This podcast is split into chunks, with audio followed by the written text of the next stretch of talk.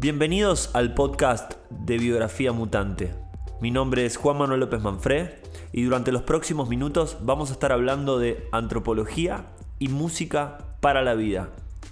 Acompáñenme.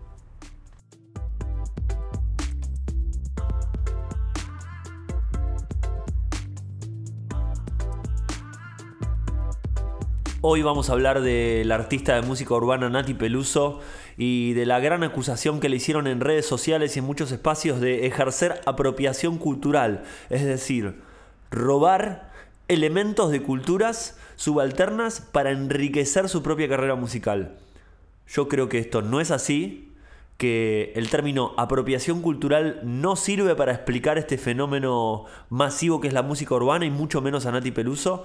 Eh, y propongo hablar de hibridación cultural, un término que viene de la antropología y que sirve para ver la complejidad de las cosas y no tener un prisma tan cerrado. Hoy comenzamos con Nati Peluso, la sandunguera, la chica que tiene coraje, para hablar de la apropiación cultural, de la hibridación cultural y para empezar a hablar de música y de cosas que nos vamos a llevar para la vida.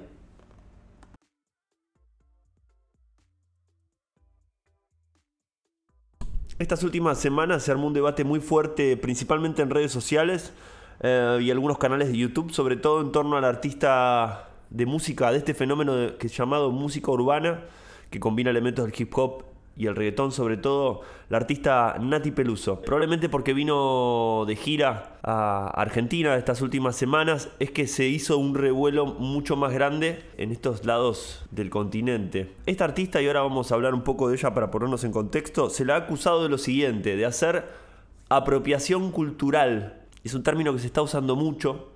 Se lo está usando con algunas artistas de este fenómeno llamado la música urbana, que combina tendencias que vienen quizás del hip hop y el reggaetón con ciertos ritmos latinos o ciertos estereotipos en las imágenes que remiten a una Latinoamérica caribeña, una Latinoamérica afro y a ciertas tradiciones de acá, de este continente. Y son artistas que han desarrollado su carrera en Europa o han nacido en Europa, por eso también es un elemento que vamos a tener en cuenta para seguir hablando.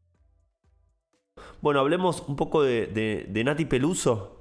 Eh, nos ponemos en contexto. Seguramente ustedes, si llegaron acá, es porque quizás la conozcan. Pero creo que merece la pena contar un poquito su historia. Nati Peluso nació en Argentina y a los pocos años se fue a vivir a España. Creo que a Barcelona. Actualmente debe tener veintipico de años. Si no tiene 24 o 25 años, este, anda por ahí cerca. Es un artista que, que venía haciendo cosas, pero explotó, digamos, comenzó a explotar fines del 2017 con un, con un single que se llamó Coraje. Un increíble single que se llamó Coraje. Creo que cuando lo escuchamos todos por primera vez nos sorprendimos muchísimo por la calidad de la ejecución vocal, por ese acento que no sabíamos de dónde era, em, con cosas del arrabal, con cosas del tango y con una base de trap súper potente, súper increíble, con un mensaje también que empezaba a hablar un poco de lo que era ella mm, como, como artista y el mensaje que quiere dar. Pero nada, conectó con esa palabra, conectó medio con, un inconsciente colectivo que había en la sociedad que tenía que ver con, con empoderarse. Te hace falta coraje, cantaba, con ese shh tan argentino y a la vez tan parte de Latinoamérica. Y con eso empezaba una carrera un poco meteórica, increíble. Y a partir de eso empezó a tomar ciertos elementos latinoamericanos. Ella siempre se confesó fan de Gloria Estefan, eh, de Celia Cruz, de la música brasilera, del bossa nova. Y sacó un single nuevo llamado La Sandunguera. Con ese single empezó un poco más. Empezó a ponerse un poco más este, picante la cosa. Ahí sí en La Sandunguera definía claramente asumía el rol de tomar ciertas imágenes, ciertos estereotipos latinoamericanos.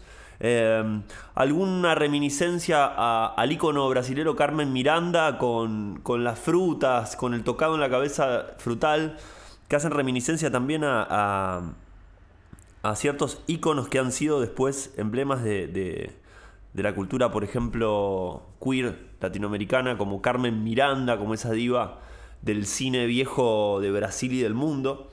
Y también se la, primero se la empezó a acusar de, por algunos, ¿no? Obviamente, de plagio. Porque se, redescubrió la obra a través de Nati Peluso de Hurricane G, que es este, una rapera mm, puertorriqueña newyorkina, New Yorkican, como le dicen allá en Nueva York, donde escuchábamos que había un acento muy muy parecido, por momentos casi igual, obviamente, que parecía una imitación, de parte de Nati Peluso por, por, por esta cantante rapera Hurricane G. Copiaba todos esos este, clichés o, elementos este, del rapeo, de la pausa, de la entonación, del sonido medio nasal. Les recomiendo que escuchen el tema El Barrio de Hurricane G para ver los parecidos. A mí no me parece un plagio. Honestamente, eh, también estamos hablando hoy para empezar a derribar estos conceptos eh, tan estáticos y tan tan binomio, ¿viste? Tan oposiciones este, eh, bipartitas que no sé si van a algún lado, blanco, negro, bueno, malo. Creo que no, describen la complejidad de los fenómenos culturales. Por eso es un poco que nos estamos metiendo con este tema. Bueno, y ahora sí, hechas las introducciones, les quiero contar de lo que se le acusa a Nati Peluso. Obviamente, por cuestiones de derechos de autor y eso, no estamos poniendo las canciones en este espacio, pero creo que están escuchando este podcast con muchas pestañas abiertas, así que pueden, pueden ir chusmeando lo que les digo, escuchar los singles y ver los videos para, para ponernos en tono a lo que estamos hablando. Eso sí, no me abandonen. Y sigamos hablando de esto, de apropiación cultural. ¿Qué es el término apropiación cultural? Es un término para empezar me parece bastante antiguo para describir el campo de lo cultural, el campo de lo artístico. Eh, apropiación cultural remite a esta idea de una cultura dominante, una cultura hegemónica, que toma elementos de culturas subalternas o culturas dominadas y no paga ese costo de haber sido un grupo social oprimido. Se le acusa a Nati Peluso, para volver al ejemplo con el que estamos hablando, de hacer apropiación cultural, de ser eh, una niña rapera este, europea que toma elementos de culturas colonizadas y toma los estereotipos de, la mujer caribeña, de la mujer afro, este, afro-caribeña, sin pagar ningún costo de opresión, sin haber sentido el colonialismo, sin haber sentido la opresión en sus espaldas y sin entender o desentenderse de que también esos, esos elementos culturales, esas músicas, esos géneros son elementos de resistencia al tomar esos elementos de resistencia se banaliza y se sigue eh, invisibilizando o se sigue extrayendo capital cultural de, esos grupos sociales. Bueno, ahora bien, yo considero que eso no es así. Yo creo que Nati Peluso y podemos hablar en otro momento de Rosalía no están haciendo apropiación cultural. No porque no estén tomando elementos de culturas eh, subalternas o con un pasado de colonización, sino que creo que el término de apropiación cultural no sirve para explicar estos fenómenos. No alcanza. Son demasiado cerrados, demasiado estáticos, y creo que uno de los motivos por los que estamos hablando hoy es para poder permitirnos utilizar palabras, conceptos y herramientas que nos, nos den la posibilidad de preguntarnos más sobre el mundo en vez de responder sobre el mundo. Creo que el peligro que tenemos todos es de tener una visión muy cerrada de lo que son las cosas y no poder ampliar el espectro. Para eso les traigo un término que viene, que viene más de la antropología y se está utilizando mucho en antropología del cuerpo, antropología de la música, en etnomusicología, en algunos campos que son medio nerds, ¿no? Están como medio relegados. Hibridación cultural empieza a abrir un poco más el espectro de análisis. Nos deja ver aquellas cosas que son nuevas, aquellas cosas que salen novedosas de esa intersección entre, entre, entre dos culturas. Y nos deja pensar también qué cosas quedan afuera eh, y qué cosas no están tan buenas de eso. Es decir, para mí que empieza a mostrarnos la complejidad de este fenómeno cultural que parecía muy pequeño en principio, ¿no? Parecía una canción, parecía que era solamente la sandunguera de Nati Peluso y ahora estamos hablando de algo mucho más grande. García Canclini retoma este concepto para describir y poner eh, en contexto ¿Dónde se dan estos fenómenos de hibridación cultural? Estos fenómenos se dan en las grandes ciudades. Son fenómenos propios, son hechos culturales y musicales propios de las grandes ciudades, como Buenos Aires, Nueva York, Londres, Barcelona. En ese cruce de culturas, en ese cruce cosmopolita de, interrelaciones entre oleadas de inmigrantes nuevos, de inmigrantes viejos que ya están asentados y que son de una o dos generaciones. Eh, empieza a tejerse un vínculo que tiene que ver con lo tradicional y lo moderno, lo local y lo mundial.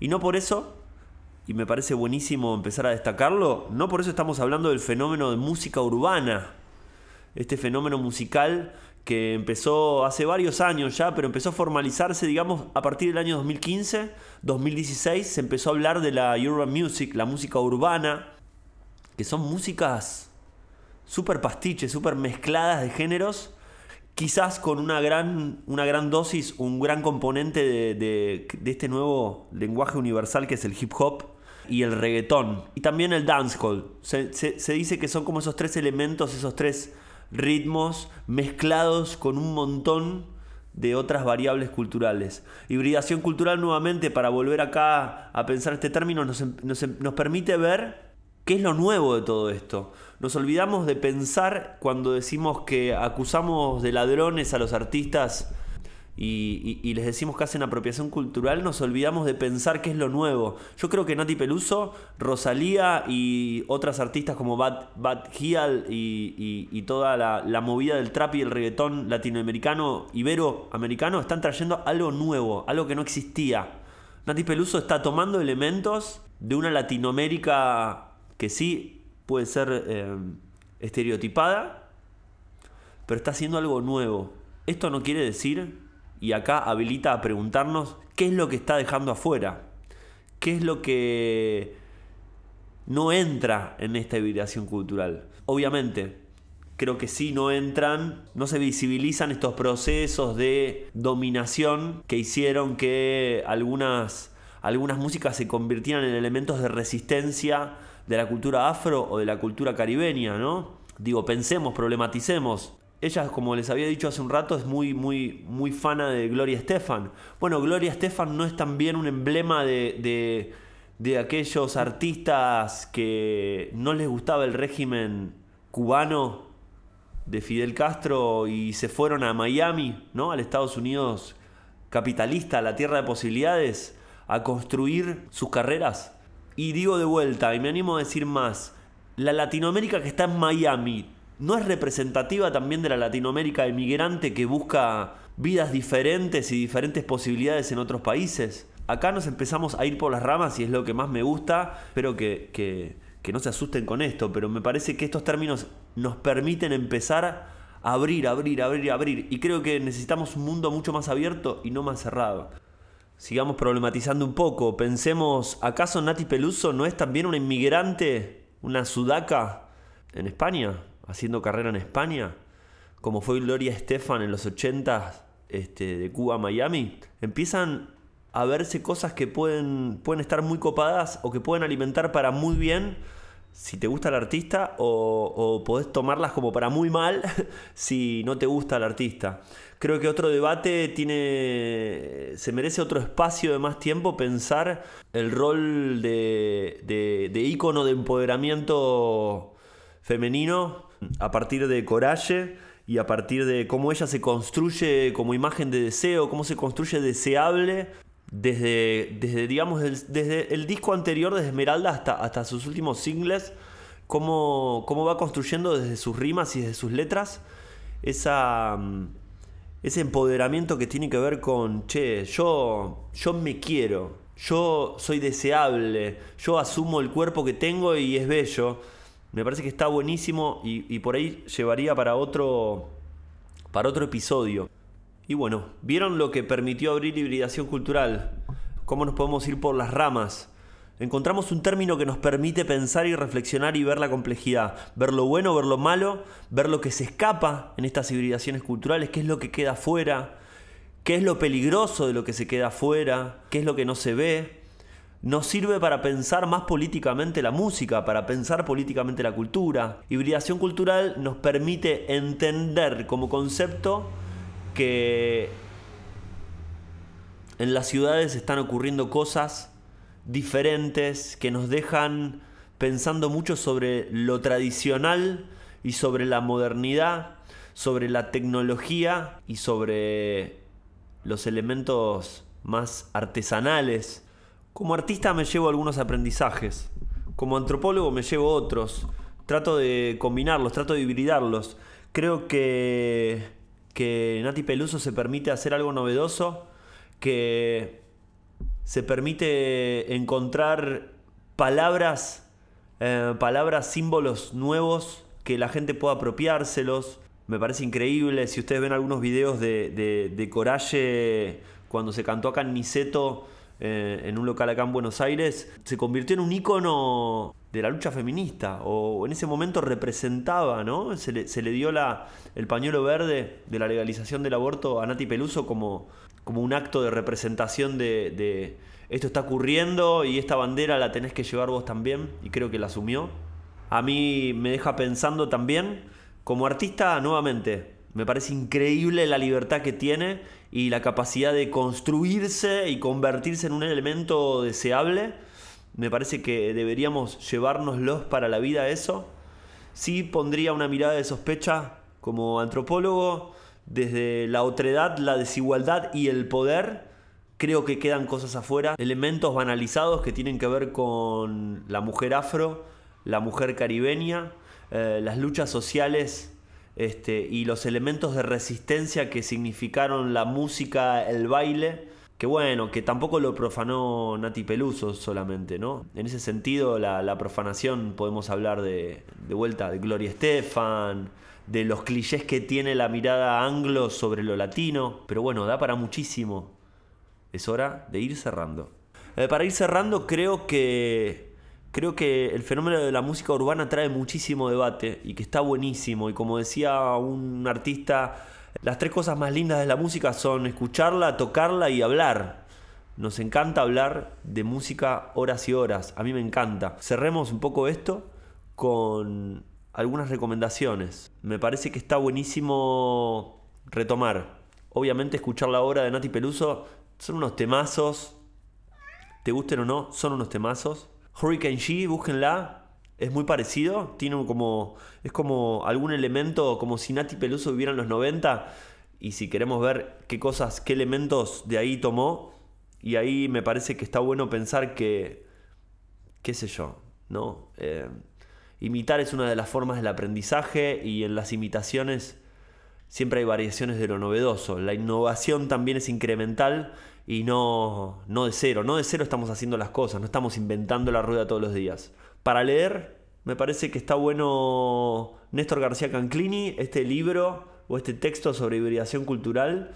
Pueden buscarlo en internet, está todo ahí, está todo ahí cerca. Eh, y creo que nos vamos, nos vamos con eso. Bueno, gracias por escucharme. Eh, nos despedimos hasta otro episodio. Vamos a seguir hablando un poco de la música urbana que da para mucho, y de la antropología y la música que nos sirvan para la vida. Eh, nuevamente este es el podcast de Biografía Mutante, mi proyecto artístico, musical, antropológico. Yo soy Juan Manuel López Manfré y les mando un beso.